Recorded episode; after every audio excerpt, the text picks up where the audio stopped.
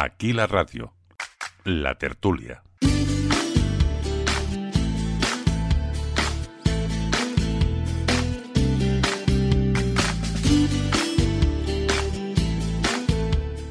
Bienvenidos a esta nueva edición de Aquí la Radio, el podcast de Guía de la Radio que hacemos eh, cada semana Pedro Gamiz y Luis Segarra y en el que evidentemente pues hablamos eh, pues de las cosas que nos gustan de, eh, de la radio.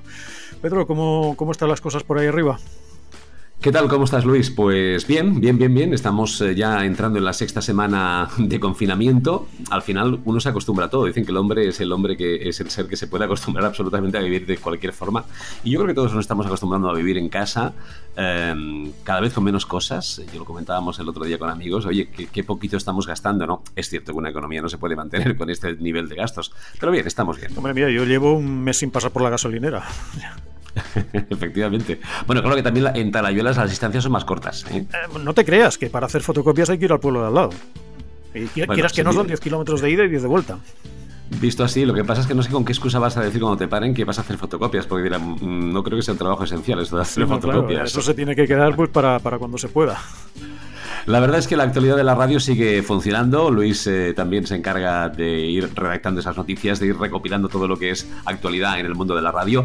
Y uno se encuentra con cosas increíbles. Esto del coronavirus, mira, no tiene nada de bueno, por supuesto, pero ah, yo creo que hace que la gente nos volvamos un poquito mejores. O por lo menos lo está intentando. Fíjate, es el caso de, de dos grandes monstruos, ¿no? De Onda Cero y la COPE, que en en Guía de la Radio nos hacíamos eco y tú además lo has escuchado, que se han unido esta semana para hacer una emisión conjunta del partidazo y el transistor. Cuéntanoslo. Pues mira, la iniciativa de hecho partió de, de dos deportistas, de, de Pau Gasol y de Rafa Nadal, que enredaron pues a, pues a Fernando Alonso, a Carlos Sainz, a Ona Carbonell, a Sergio Busquets, en fin, a, un montón de deportistas así de élite para hacer como una especie de recaudación de fondos para ayudar a los eh, damnificados por el tema este del, virus. Y entonces implicaron también a, la cadena COPE y a Onda Cero. La intención era que también participara la cadena SER, pero no, no se han querido apuntar, pues supongo que tenían sus, sus cosillas ahí en- entre medio. Y se pusieron de acuerdo para, para organizar por primera vez, creo que no lo habían hecho nunca, un, partido iba a decir un partido, un programa conjunto. eh, Las ganas que tendrán de hacerlo. pues, pues sí, el, el partidazo de COPE, el programa de deportes de la noche, con el Transistor, que es el programa de deportes de la noche también de Onda Cero. Eh, salió una cosa realmente divertida que vamos a ir comentando en los próximos minutos y ya de entrada sorprendieron con una cosa como bastante espectacular que creo que no se va a repetir más o al menos eh, no está previsto que se repita, no sé, igual está por ahí y lo hacen una vez al año, que fue juntar las dos eh, sintonías, es decir, la, la careta de entrada de los dos programas. No sé qué técnico lo habrá hecho, pero desde luego se ha lucido y, y- vale la pena escucharla entera. 11 y 33, hoy vamos a por nuestra mejor victoria.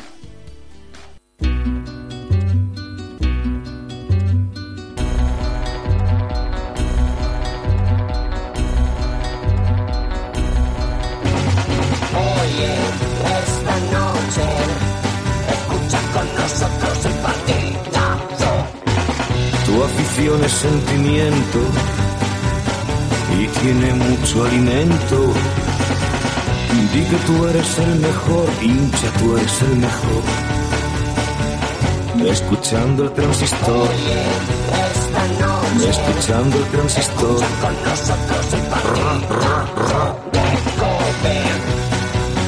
Escuchando el transistor. Con nosotros el. ¿Está ahí José Ramón de la Morena? Está. No sabes en qué lío te has metido, pero allá tú. Te estás No, ahora. te digo una cosa, miedo tengo, ¿eh? las cosas como son. Pues lo disimulas.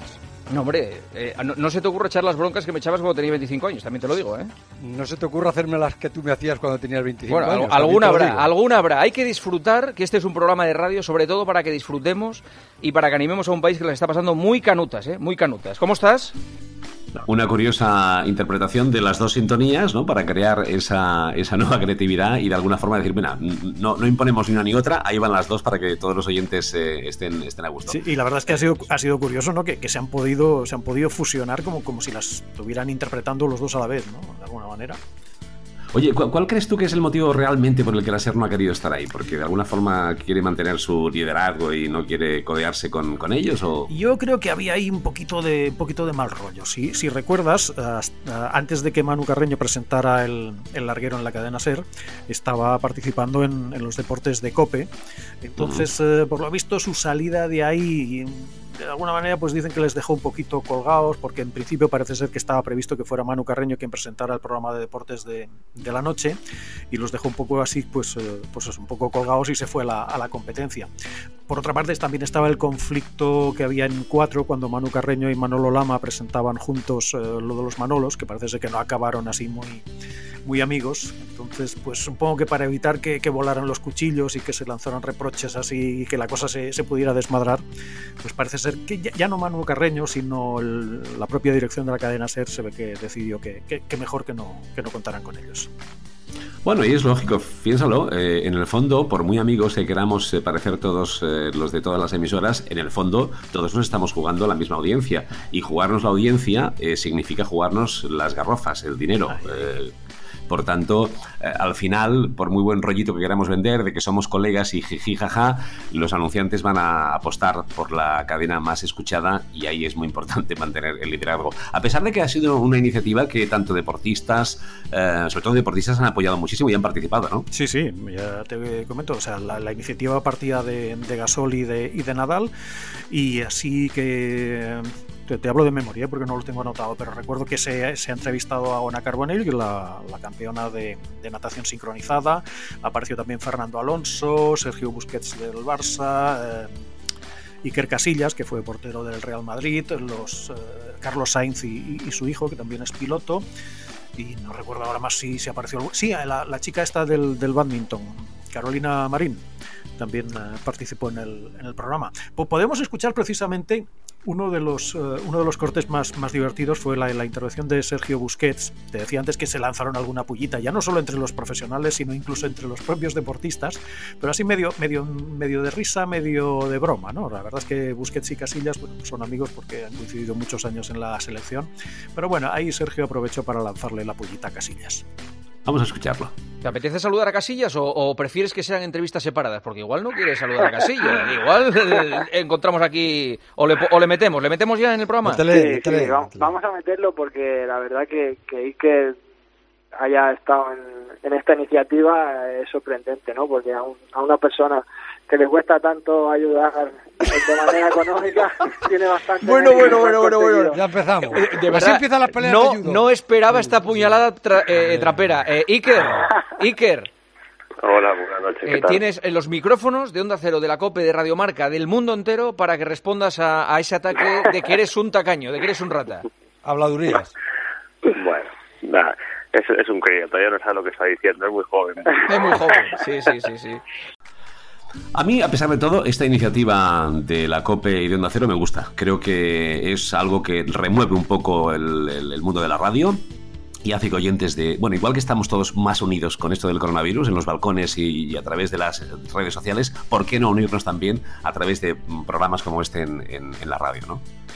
Sí, no estaría mal que, esto se repitiera, pues ya te digo, aunque fuera una vez al año, incluso el programa ahora mismo los programas de deportes pues no se pueden alimentar ni, ni de goles, ni de polémicas arbitrales, ni de dimisiones, ni de entrenadores, ni de estas cosas. Bueno, pues eh, se buscan las eh, maneras de, de, rellenar esas dos horas. La verdad es que el, el, invento salió francamente divertido, vale la pena recuperarlo. Y, y, puestos ya a contar cosas, por ejemplo, Manolo Lama estuvo recordando anécdotas de cuando era casi casi becario, o sea, anécdotas de cuando todavía usaba en, usábamos pesetas y alguna como bastante divertida, como por ejemplo esta. Que se iba a tirar un año de baja, vino de la Morena a vernos allá al hospital y dijo, Busti, venga, con la pierna para arriba, allí en la radio y allí te recuperas, vamos. Oye, que bastante bien Por lo cierto, habéis Paco ¿eh? González, crack, ¿eh? Bobby, crack que, que bastante es bien el lo han tío, hecho, ¿eh? el primer Sí. tío que transmite un partido en televisión en Palma de Mallorca que no sabía eh, ni quién eran los jugadores, tal y cual, y desde aquel día dije, Paco, tú vas a ser El mejor en lo tuyo. Y ahí está. Escucha, Paquito eso es verdad, ¿eh? que me llamó después Ilama, me llamaron los dos. Estábamos, Que- él y yo en Mallorca estábamos. Dejar a Paco que va a decir algo bueno, hombre. No, que iba a decir que, que yo soy un pesimista preventivo. Digo, la que van a liar estos dos. Llevan tres días coordinándolo. Ya verás, a volver loco a Nadal, a Gasol. No vuelven a ganar los pobres nada en su vida.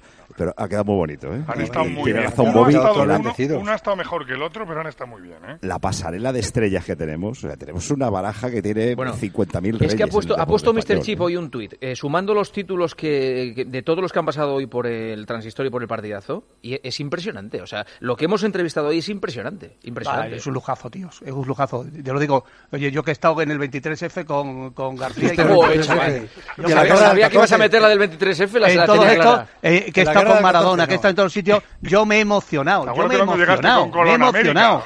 Me he ¿te acuerdas cuando llegaste con emocionado. Colón América? Con Colón América. Esa fue inmensa cuando llamaste y se, y se puso Manuel Antonio Rico y te dio paso. Que fue el que, sí, y, que, y que dijo, parece que hay tierra. Que dijo, aquí, mira, estoy aquí con los hermanos Pinzones Esto, que tienen Bobby, para que le des bola a tu te los paso. hijito Lama. Mira cómo te la clava. Lama es un crack. que Mi- Lama es, Bobby eh, es mi el mayor trilero de la historia es Manolo Lama en el periodismo. maestro. Pero daros Mira, cuenta de hablando la de suerte. trilero, voy a contar una de Bobby. Bobby me dijo un día, yo estaba en la SER con él, me dio 25 pesetas, los que soy muy jóvenes no sabéis ni lo que es eso.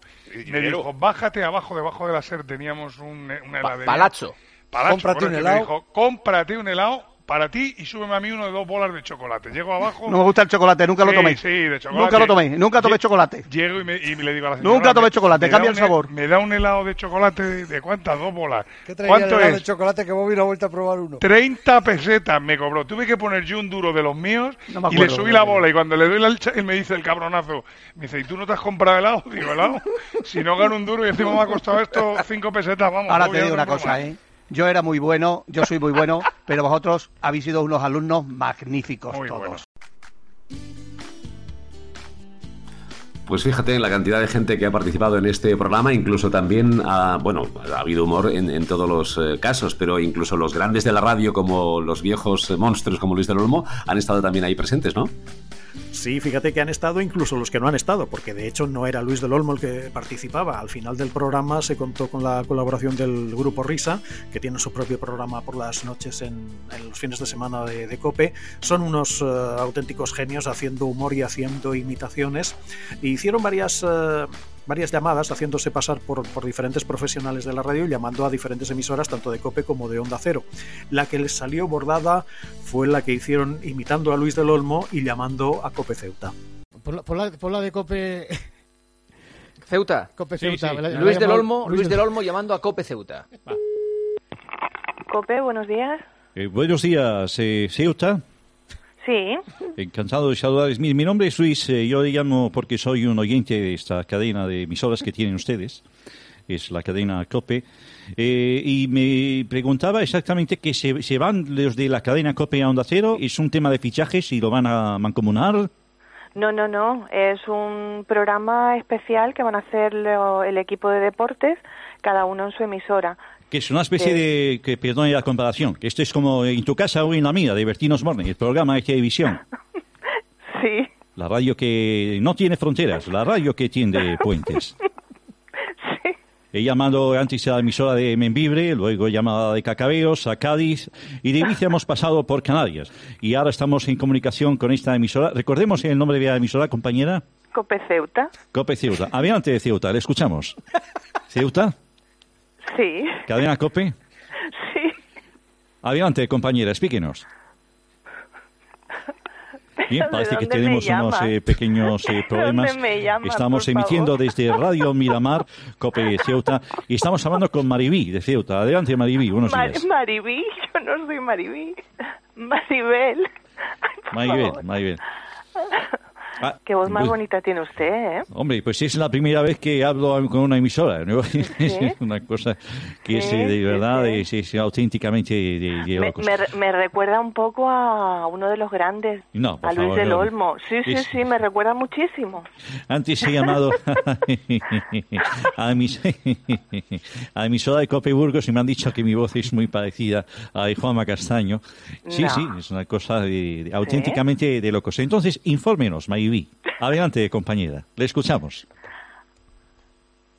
Bueno, querida Maribí, querida amiga de España, de esa COPE Ceuta. eh, Que yo no me vamos llamo Maribí. Eh, perdón, eh, María Eugenia. Ay, Eh, Luis, por Dios. No, por favor, señora. Entonces, ¿qué es lo que va a pasar esta noche o si no la corto? Ah, esta noche, esta noche, pues sí, hay un programa muy muy especial, pero no han contado con Copeceuta, ¿eh? A mí me da mucha pena, porque yo podía haber dado ahí también. ¿Cómo te gusta dar, eh? Bueno, España, muchas gracias, querida Maribel. Gracias por esta comunicación patrocinada por Leche Pascual. Maribel, un saludo del Grupo Risa. me lo imaginaba. Claro, Ay, hombre, hola. Ay, qué alegría. Un saludo desde Ceuta. Gracias, compañera. un beso. Un beso, Un beso. para todos los compañeros de Cope Ceuta. Pues ha sido la gran noticia de la semana, yo creo el gran acontecimiento en la radio esta semana, del que también nos hemos hecho eco en Guía de la Radio. Eh, Luis, ¿existe algún enlace, algún link donde podamos recuperar ese programa?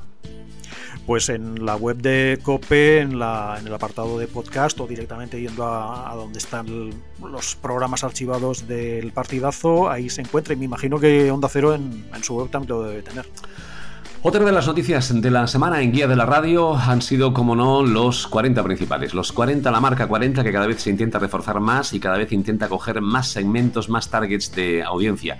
Hasta el punto de que ha nacido una nueva submarca, que serían los 40 Urban. Cuéntanos eso de los 40 Urban, ¿de qué va? Pues eh, mira, últimamente los 40 están engordando la marca a, costa de, de- de cargarse otras marcas. M80 la convirtieron en los 40 Classic. Eh, Máxima FM la convirtieron en los 40 Dance y ahora una cadenita, por decirlo así, que tenían ahí un poco arrinconada, que era Qué Buena, estaba orientada pues al, público así la- latino y a los aficionados al reggaetón y estas cosas, pues la han reconvertido en los 40 Urban.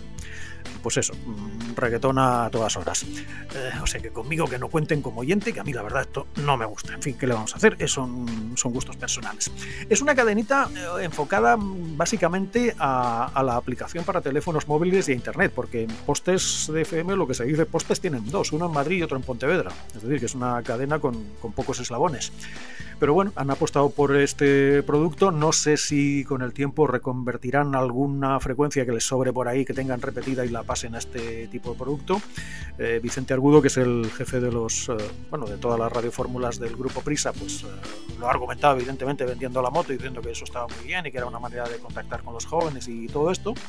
Pero en fin, veremos a ver qué tal les sale, les sale el proyecto. Yo para, para escuchar eh, esta, un, vamos, un pequeño ejemplo de, de cómo suenan los 40 Urbans, estuve como, como 10 minutos intentando grabar y la verdad que eso fue un poquito sufrimiento, ¿eh? la verdad conmigo que no cuenten qué le vamos a hacer.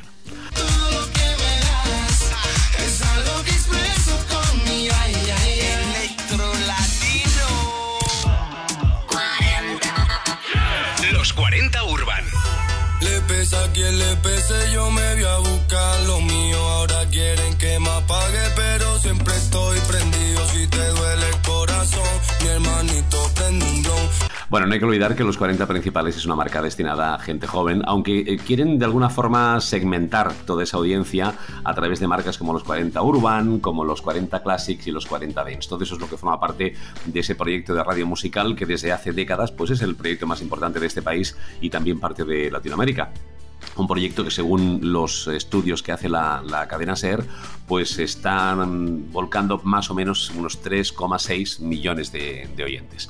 Es cierto que no sabemos realmente si esos 3,6 millones de oyentes eh, escuchan con tanta intensidad como dice la SER o están más bien volcados en otras eh, alternativas como pueden ser Spotify y otras plataformas. Pero bueno, ahí está la FM, intent- la FM musical, sobre todo intentando em, sacarle aún vida, si se puede sacar vida al mundo de la música y al mundo del formato 40. Sí, de alguna manera intentan por ahí captar al público más eh, joven que con el tiempo pues será público de, de radio convencional, ¿no? Al menos es la, la transición habitual que, que solemos hacer todos. Eh, últimamente se está notando una, una tendencia bastante interesante que es la de intentar captar al público más, más joven. Y cuando digo joven ya no me refiero a, a los teenagers, a los de pues, entre 15 y 25, sino a los de 10 para abajo.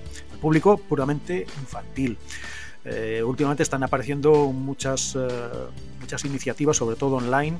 Cadena Dial incluso ha creado un, nuevo canal Baby Radio, en colaboración con, una emisora andaluza que también tocaba este tipo de, temas, buscando ese público. Y en, en Cadena 100 también se les ha encendido la bombilla y no se les ha ocurrido otra cosa que adaptar cuentos de esos de, toda la vida, ponerle las voces de sus locutores, los estrella como los que hacen simplemente turnos de Radio Fórmula. Y bueno, pues están eh, pasando cortes, bueno, cortes, eh, cuentos infantiles todos los días ahí a través de la, de la web de la cadena 100. Podemos escuchar un ejemplo de cómo suenan. Vamos a ello. El gato con botas.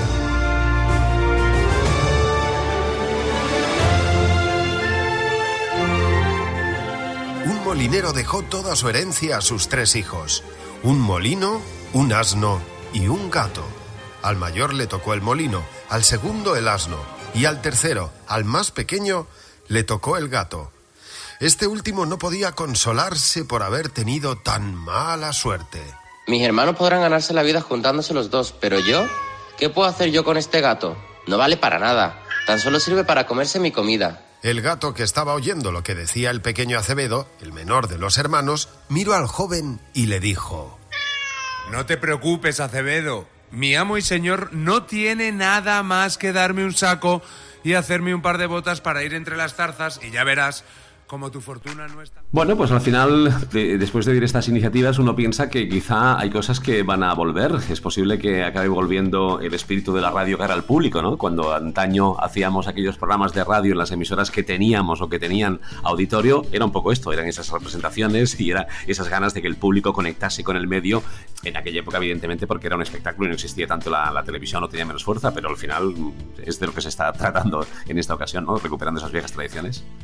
Sí, lo que pasa es que hoy en día aquellos auditorios que, que, conocimos en su, en su momento se han trasplantado a la pantalla del ordenador o del móvil y los vemos a través de YouTube o de, o de Facebook Live o de ese tipo de cosas. El problema es la um, atomización de todo esto. Es decir, um, en nuestra época, y cuando hablo de nuestra época me refiero pues en los años 80, eh, no existía Internet. Es que cuando llega Internet todo el paradigma cambia absolutamente. Ocurre lo mismo que cuando llegó la imprenta para Gutenberg, ¿no? La gente de repente tuvo acceso a la, a la lectura y a los libros.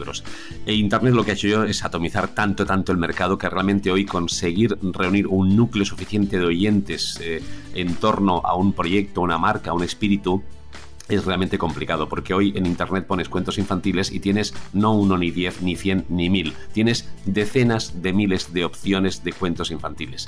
Claro, intentar que desde una emisora de radio a una hora determinada, en una programación lineal, los chicos eh, eh, se, se, aglutinen en torno a esa, a esa radio, eso es muy difícil de conseguir. Es muy loable, por supuesto, por parte de los productores de radio, pero es muy difícil de conseguir porque la radio ya, ya no es lineal, la audiencia de los audiovisuales ya no es lineal sino que la gente elige cuando quiere y para eso están opciones como Netflix, como Spotify, etc. Pero a pesar de todo yo aplaudo, por supuesto, la, la, opción o la, la apuesta de Cadena 100 por recuperar los cuentos infantiles. No, y por otra parte, no solo se ha multiplicado la oferta a través de, Internet, sino que tú piensas, sitúate ahora cuando tú tenías, bueno, cuando tú o yo mismo teníamos eh, 10 o 12 años, en Barcelona pues teníamos 6 o 8 emisoras. Entonces, claro, todos nos concentrábamos en esas 6 o 8 emisoras. Ahora rastreas el dial y tienes más de 50. Efectivamente, y lo importante es que las emisoras de alguna forma hagan esa transición hacia el espíritu que significa la fusión de, Internet y por tanto de las nuevas formas de comunicarnos con el espíritu de la, radio online. Pues lo están haciendo muchas emisoras, lo está haciendo Radio Castilla-La Mancha, lo comentábamos precisamente en Guía de la Radio esta semana, pues utilizando, por ejemplo, notas de audio de los, oyentes, ¿no? Es decir, ya, ahora la gente ya no llama por teléfono, la gente se comunica a través del, del WhatsApp, por ejemplo, ¿no? Sí, y lo de enviar cartas con su sobre, su sello y todo esto, esto ya, vamos, eh, ha pasado absolutamente a, a la historia. En, en, en Radio Castilla-La Mancha últimamente dicen que lo han notado muchísimo. También supongo que ha ayudado por el hecho de que la gente se queda más en casa y escucha más la radio, pero dice que han notado un aumento de un 30% en cuanto a los mensajes de voz que, que reciben. Sobre todo, yo, alguna vez los escucho por la, por la mañana, el programa de, de Joaquín Guzmán y el de Eva ahí no me acuerdo el apellido. Bueno, una chica que, va después de, Joaquín y también, bueno, pues pasan estos, estos mensajes donde la gente pues eh, pide canciones, un poco al antiguo estilo, lo, que antes eran llamadas telefónicas o que el locutor leía la carta, pues ahora directamente pues la gente lo graba en el móvil, lo envía y sale por antena pues con una calidad bastante, bastante interesante. La forma de comunicarnos con la radio también ha, cambiado mucho en estos años. Lo que no ha cambiado sigue siendo la credibilidad del medio, eso es muy importante, porque fíjate que el hecho de usar WhatsApp está siendo cuestionado como, como un medio de desinformación, ¿no? La gente dice, bueno, es que en WhatsApp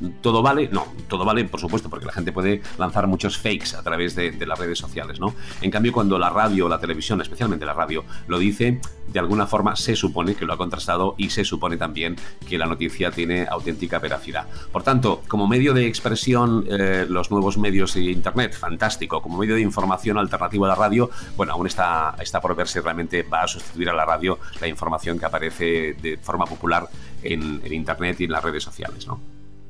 Sí, lo que pasa es que la radio cada vez es, es menos eh, exclusivamente radio y los formatos cada vez se están fusionando más y eh, ya no hay casi diferencia entre lo que es eh, radio solo sonido, incorpora también imagen, incorpora cosas que puedes escucharlas o verlas cuando quieres, en fin, es, es comunicación al fin y al cabo.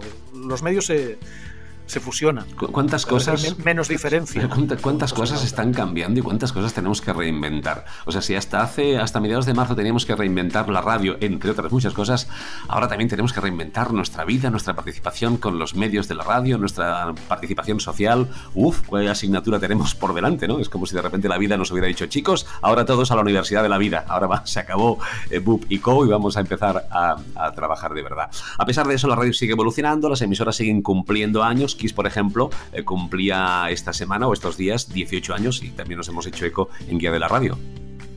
Sí, mira, era el 13 de abril de 2002, a las 12.30 horas, cuando Carlos Moreno fue el primero que puso voz a aquella nueva emisora que nacía, que era XFM. No confundir con el Carlos Moreno, el pulpo de, de la copia, mm -hmm. aunque se llamen igual de nombre y apellido. Este es otro Carlos Moreno, y que tampoco es primo mío, aunque coincidamos en, en un apellido. Y bueno, pues lo que en su día algunos despectivamente llamaron la, la cajita de música, porque el formato era de lo más eh, sencillo, era canciones conocidas de artistas conocidos y éxito asegurado pues eh, la cosa funcionó bastante bien. Y bueno, pues ahí la tenemos, 18 años de vida con una segunda cadena que es Hit FM, con un canal de televisión que no es que sea muy relevante a día de hoy, pero bueno, ahí está.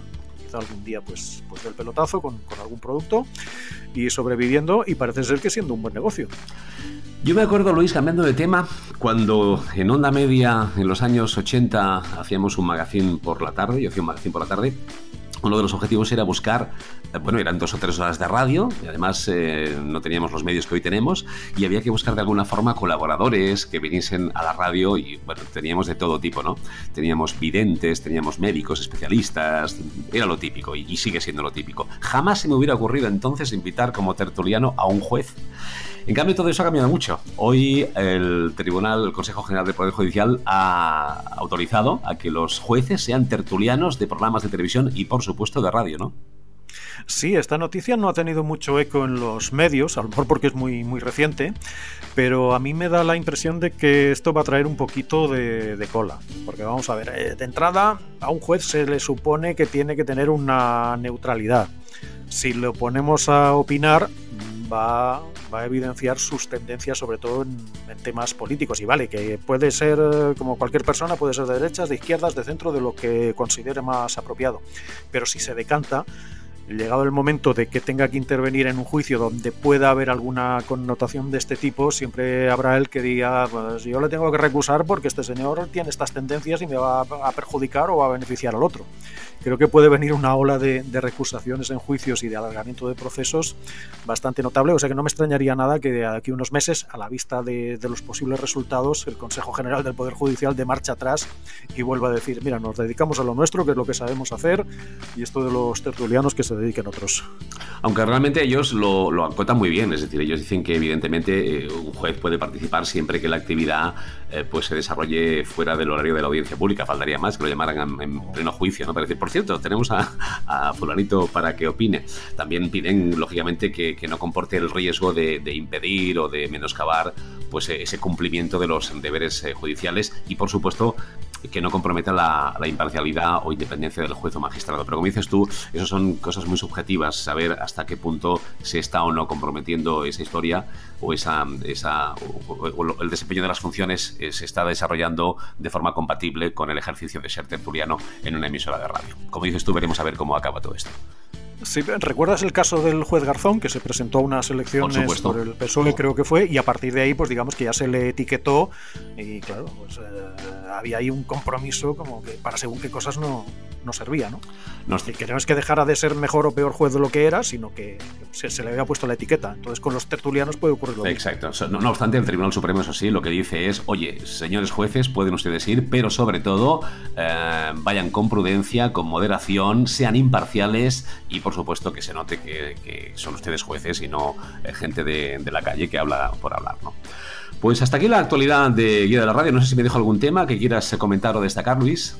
Pues como temas importantes yo creo que lo hemos cubierto todo. La semana no, no ha dado mucho de sí, ha habido esos dos eh, acontecimientos más o menos eh, importantes, el tema del programa conjunto de Onda Cero y Cope y el nacimiento de los 40 Urban ha sido así lo más, lo más destacado. Veremos a ver qué nos, qué nos depara la próxima semana. Teníamos prevista también la participación de un invitado en nuestro programa, pero un pequeño problema técnico de última hora ha hecho que no pueda estar con nosotros en este triplex que creamos desde distintos puntos de España. La semana que viene vamos a intentarlo de nuevo porque seguimos con la intención de que colegas nuestros del mundo de la radio y de todas partes de España estén con nosotros compartiendo, debatiendo sobre las noticias del mundo de la radio y sobre la actualidad de la radio. Gracias Luis, cuídate mucho como siempre. Mm, Igualmente. Eh, y la semana que viene nos encontramos de nuevo en Aquí la Radio. Aquí estaremos. Hasta luego.